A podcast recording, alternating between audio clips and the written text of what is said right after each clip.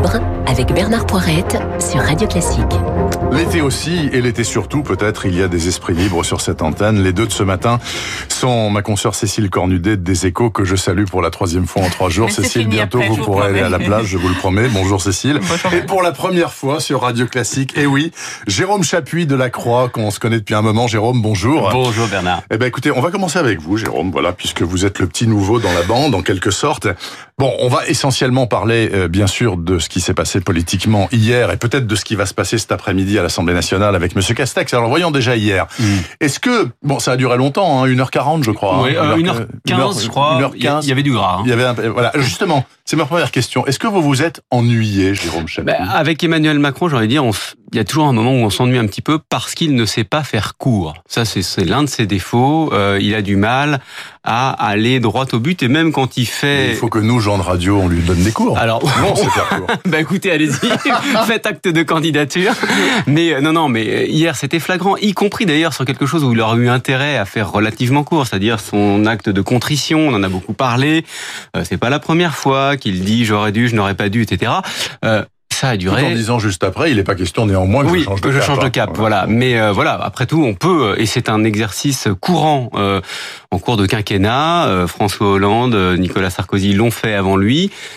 Mais la moindre des choses, c'est de le faire rapidement et d'aller ensuite droit au but, parce que du coup, du coup, en, en une heure et quart, il y a beaucoup de sujets dont on n'a pas parlé, et notamment euh, des sujets régaliens. Je pense euh, à la mort de cette gendarme, à la mort de ce chauffeur de, de, de, bus. Euh, voilà, il y a des sujets dont on n'a pas parlé hier. Donc oui, pour répondre à votre question, je me suis ennuyé. Et vous aussi, Cécile? Pareil, je trouve qu'il s'est fait un peu balader par euh, par les journalistes. Il s'est fait enfermer dans leurs questions alors qu'il avait des choses euh, à dire. Hein. On l'a vu à la fin, il a tout d'un coup balancé les 100 milliards d'euros de relance, le plan emploi jeune, à la et tout ça, et le, un plan d'investissement sur l'écologie, tout ça est quand même très important. Et normalement, euh, c'est ce qui voulait marquer, qu'il était en phase avec cette préoccupation majeure des Français. Et euh, c'est vrai qu'il il, s'est un peu perdu dans, dans, son chemin télévisé, en tout cas. Dans son chemin télévisé. Alors, écoutez, euh, parlons de ce qui peut-être a le plus frappé euh, le grand public. Il y a l'affaire des masques. Les masques, bon, le 1er août, euh, quand on ira chez l'épicier du coin, qui est un lieu clos, masque obligatoire. Ce sera plus masque si vous voulez. Et tous les tous les médecins de France lui tombent dessus ce matin en disant mais pourquoi est-ce qu'on attend deux semaines? Bien sûr. On peut se poser la question. Il, il a sa propre cellule de Toubib à l'Élysée qui lui disent écoutez, faut pas forcément faire comme ce que dit la commission Covid ou je sais pas quoi. Il y a un problème juridique déjà pour commencer, c'est que pour imposer ça, il faut un décret. Qu'un décret, ça se prend pas comme ça du jour au lendemain. Quand on veut faire vite, on ça, vite, Oui, hein. bien sûr, bien sûr. Mais voilà. Ensuite, euh, je, je, je crois qu'il est aussi face à une contradiction politique, c'est que s'il y a un mot qui restera de cette crise de la crise, on va dire politique euh, à, l'intérieur de la crise sanitaire, c'est le mot masque. Voilà, c'est ce mot-là qui. En euh, mars, c'était toxique le masque. C'était voilà, exactement. On nous a expliqué que euh, si on le mettait mal, ça, ça, ça, ça risquait euh, finalement de, de, de euh, contribuer à la propagation du virus. Et aujourd'hui, on nous explique que euh, c'est l'arme absolue. Donc, je pense qu'il y a de toute façon un malaise et que euh, voilà, ces 15 jours de délai sont aussi le symptôme de ce malaise. Le malaise. oui, Cécile, moi je pense qu'il y a deux choses. Il y a le traumatisme. Ils savent plus maintenant comment aborder la question des masques. Et il y a autre chose qu'on qu a vu hier, c'est qu'il n'a pas envie euh, d'être celui qui, qui, qui donne les règles, qui apporte les mauvaises nouvelles, qui est trop dur. On l'a vu sur la retraite, sur plein de sujets. Il est quand même dans une phase de d'essayer de reconquérir le cœur des Français et dire stop maintenant le masque, on interdit. Il ne pouvait pas le dire. Il a eu, il a dit je le recommande, mais il faudra l'interdire. Enfin, c'était très compliqué, juste pour dire mettez votre masque. Alors, vous avez noté également que le président Macron a parlé de l'hydroxychloroquine mm -hmm. en disant bah écoutez, si moi j'étais testé positif demain, je n'en prendrai pas parce que dans l'état actuel des choses, apparemment, ça ne marche pas. Alors, c'est assez étonnant parce que vous connaissez euh, la popularité immense de ce médecin marseillais, n'est-ce pas, qui euh, prône l'hydroxychloroquine avec euh, sa méthode, avec un antibio couplé, etc., etc. J'ai été surpris par cette sortie, pas vous. Bah, je dis pas qu'il aurait dû dire oui, oui, je vais prendre de l'hydroxy, mais je sais pas. Ça ah, moi, j'ai trouvé que là, pour le coup, j'ai trouvé qu'il avait été très bon parce qu'il a remis les choses ah, il a remis chacun à sa place. C'est-à-dire que la, la, la, la, plus, voilà, une des incongruités de cette période, ça a quand même été que euh, un débat scientifique devienne un débat politique, Mhm. qu'une molécule devienne un, un objet politique. C'est quand même étonnant. On, Ah oui. on s'est écharpé. Voilà. Bon, il se trouve par exemple que quand on, c'est pas complètement, euh, comment dire, complètement inédit aux États-Unis. Aujourd'hui, le port du masque, par exemple, le masque est un objet politique, est un signe d'affiliation politique. La chloroquine, chez nous en France, était un signe d'affiliation politique. Oui. C'est assez étrange. Et hier, là pour le coup, j'ai trouvé qu'il avait été assez juste. C'est-à-dire voilà, aux politiques euh, les décisions, aux médecins euh, les prescriptions, et puis bon ensuite euh, voilà on discute. Mais là- là-dessus je l'ai trouvé assez euh, assez juste. Il a, il a tapé juste? Oui, Ouais. je pense qu'il était Ouais, bon. Le problème, bon. c'est que lui-même a surfé euh, pendant la crise sur Eh oui, euh, oui, l'effet euh, oui. Raoult en, allant- le voir de le voir, façon oui. surprenante. Au tout début. Il y a eu une phrase un peu surprenante, peut-être à un moment de, de vérité. Il a dit euh, Je vais pas dire que je ne m'auto- m'automédique jamais, parce que sinon mon épouse dirait que j'ai menti. C'est vrai, on n'a pas l'habitude avec lui. Moi, je pense que ça fait partie de ce truc un peu de montrer euh, qu'il essaie plus simple, plus proche des gens. Et il y avait ça euh, quand même Mm. dans cette interview aussi. Alors dans le fond, on, on le disait juste au début, euh, il change rien au fond. Euh, mon cap est le bon. Je veux bien amender un peu la méthode, mais la réforme des retraites, euh, il faut la faire. Mais la réforme de l'assurance chômage, faudra la faire. Bon, et pourquoi il est, il est aussi rigide? Parce que peut-être qu'il est sur la raison. réforme des retraites, si vous avez compris ce qu'il Non. veut faire, Non, euh, non, vous avez de la bah, chance parce que moi j'ai toujours pas compris. J'attends plus, de voir. Mais c'est Castex qui a Voilà. le bâton. Hein. Mm. Et vous vous souvenez, Castex, il a dit il y a huit jours, moi je vous la règle en Mhm. très vite la réforme des retraites. On va voir. voir, on va voir. Bon, mais le fait est qu'il a l'air sur son axe et il dit non, non, il n'y a pas de raison de changer. Bah, vous savez, se renier, c'est toujours un petit peu compliqué. Il, il a un, un sentiment d'injustice absolue. C'est qu'avant la crise du Covid, quand même, euh, du point de vue économique, il y avait des résultats Ah qui oui, étaient oui, oui, euh, oui. engrangés, Création chômage, baisse, attractivité, euh, voilà. Et donc, il s'accroche à ça. Finalement, c'est c'est ça qui lui reste. Et donc, il veut montrer qu'il change pas de cap.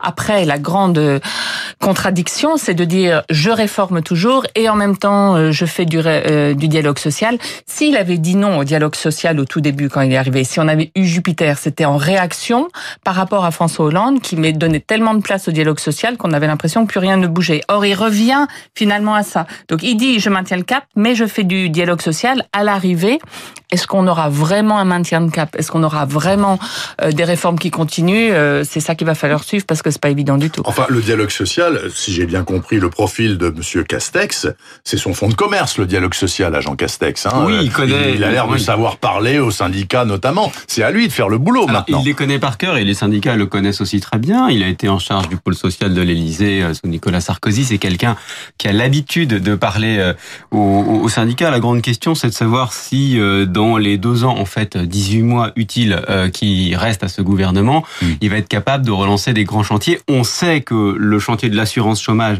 est crucial puisque euh, on, on a devant nous vraisemblablement 800 000 à 1 million de chômeurs De supplémentaires, et notamment des jeunes euh, dans, dans, dans les mois qui viennent. Moi, je suis très sceptique sur la réforme des retraites. Il faut pas oublier quand même que cette réforme des retraites, il y a euh, quelque chose dont on n'a pas parlé d'ailleurs hier euh, pendant l'interview présidentielle, c'est que au tout début de la crise sanitaire, le 29 février, le gouvernement d'Édouard Philippe profite d'un Conseil des ministres euh, consacré à la, à la crise sanitaire Oui. pour faire passer euh, l'article- 49.3. le 49.3 sur cette réforme des retraites. Donc théoriquement, ce chantier, il était derrière nous. En réalité, on, on voit bien que euh, aujourd'hui, il est impossible de même de reprendre langue avec les avec les syndicats. Les syndicats, on a beau avoir s'entendre très bien avec eux, comme Jean Catrec, aujourd'hui, ils ne veulent pas parler de ce chantier-là. Par exemple, ils nous dit, on n'a pas de temps à perdre avec ça.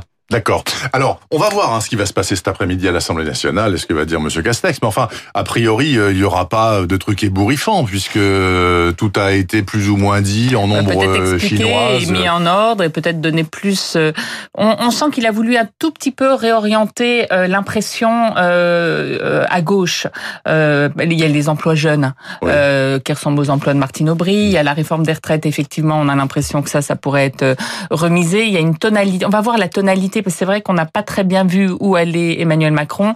Là, peut-être qu'il va être un peu plus euh, clair dans l'ordonnancement. Au moins, il y aura pas euh, de journalistes euh, pour se faire balader. Il a un discours qui a été bien revu par l'Élysée, donc je pense que la vraie, le vrai chemin, il, est cet après-midi et pas, pas, pas hier soir. pas Il a dit quelque chose aussi d'assez pas étonnant. Enfin, c'est- ça, c'est une logique. Le, moi, dit-il, je veux garder le meilleur de nos sociétés et pas le pire des sociétés anglo-saxonnes, c'est-à-dire le libéralisme frénétique de Madame Thatcher, hein, si on si on fait simple, ou de Monsieur Johnson.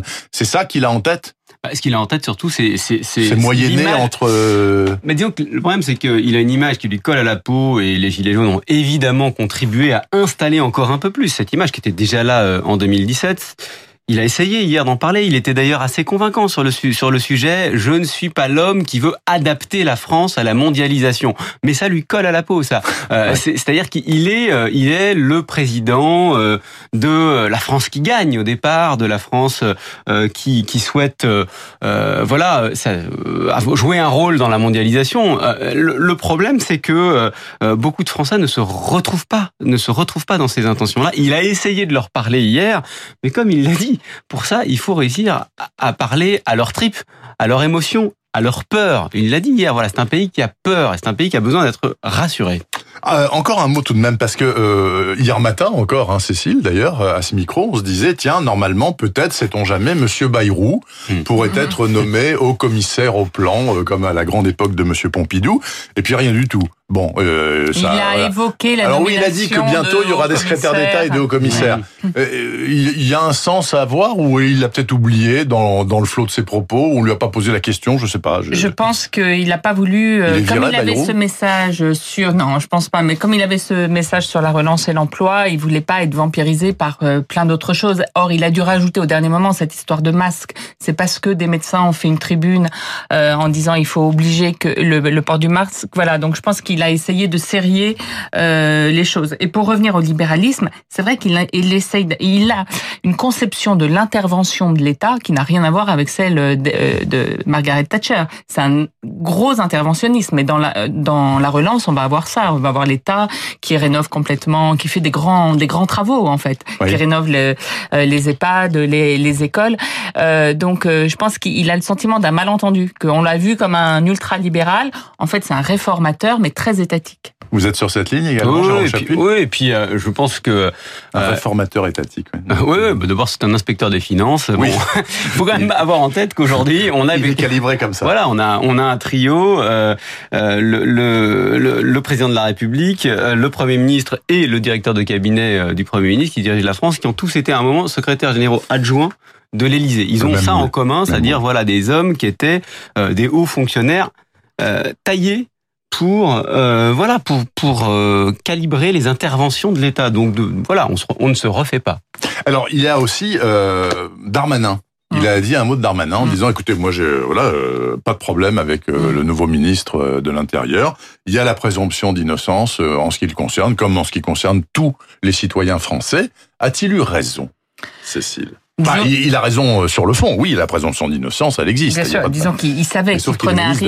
Il savait qu'il prenait un risque en, en, nommant Gérald Darmanin parce que l'affaire n'est pas neuve euh, à ce poste-là. Ce qu'il avait peut-être sous-estimé, c'est que euh, il y aurait l'addition avec euh, Éric Dupont-Moretti, qui a eu des propos contre le mouvement MeToo assez forts, etc., et que du coup le, la, le signal donné par le gouvernement euh, serait très mal ressenti. Donc il a à, à la fois essayé de défendre son ministre et euh, de défendre, c'est vrai que c'est son fil rouge aussi, les violences faites aux femmes. Donc c'est, mais il a une, en fait, je pense que son argumentation était bonne de dire euh, les deux, mais il a une formule extrêmement maladroite quand il a dit on s'est on s'est arrangé d'homme à homme mmh.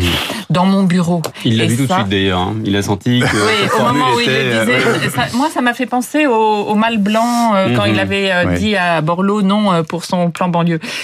C'était très maladroit et j'ai l'impression que c'est là-dessus que sont en train de partir les féministes. Bah, c'est peut-être maladroit, mais enfin, euh, ce sont euh, les aléas du direct, hein, mmh. Jérôme. Oui, et puis, voilà, c'est pas facile. C'est un exercice pas super dur. Et encore une fois, hier, c'est le président. S'il dit hein, le moindre mot de, de, Traviole, c'est le président. Ouais, et puis alors, ce qui, est, ce qui est étonnant chez lui, c'est qu'on sent bien qu'hier, son idée, c'était à la fois, comme toujours, de, de parler euh, à la raison et à l'affect. Et sur ce sujet-là, oui, il y a la raison, il y a la présomption d'innocence, euh, il y a une personnalité politique qui est accusée par une autre personne voilà d'avoir euh, mais, mais, bon la justice fait son travail. Et de l'autre vous avez euh, une émotion une émotion qu'il a, qu'il a dont il a pris acte dont il a dit qu'il l'entendait. Mais euh, parler des deux enfin voilà euh, parler à la tête et au cœur et j'allais dire aux tripes dans un même mouvement aujourd'hui c'est un exercice quasi impossible Cécile Cornudet, des Échos, Jérôme Chapuis, de la Croix, c'était les esprits libres de ce mercredi matin sur Radio Classique. Cécile, je vous souhaite de bonnes vacances. Merci vous les avez bien méritées, Je vous en dites souhaite donc. pas, mais bon travail. Ben non, mais moi je suis là et c'est un vrai plaisir jusqu'à la fin du mois d'août. Et euh, Jérôme, à très bientôt. À bientôt. Merci beaucoup. Il est 8h55 sur Radio Classique. Suite et fin de cette heure d'info. L'été en France, d'Hervé Mariton et la météo. À tout de suite.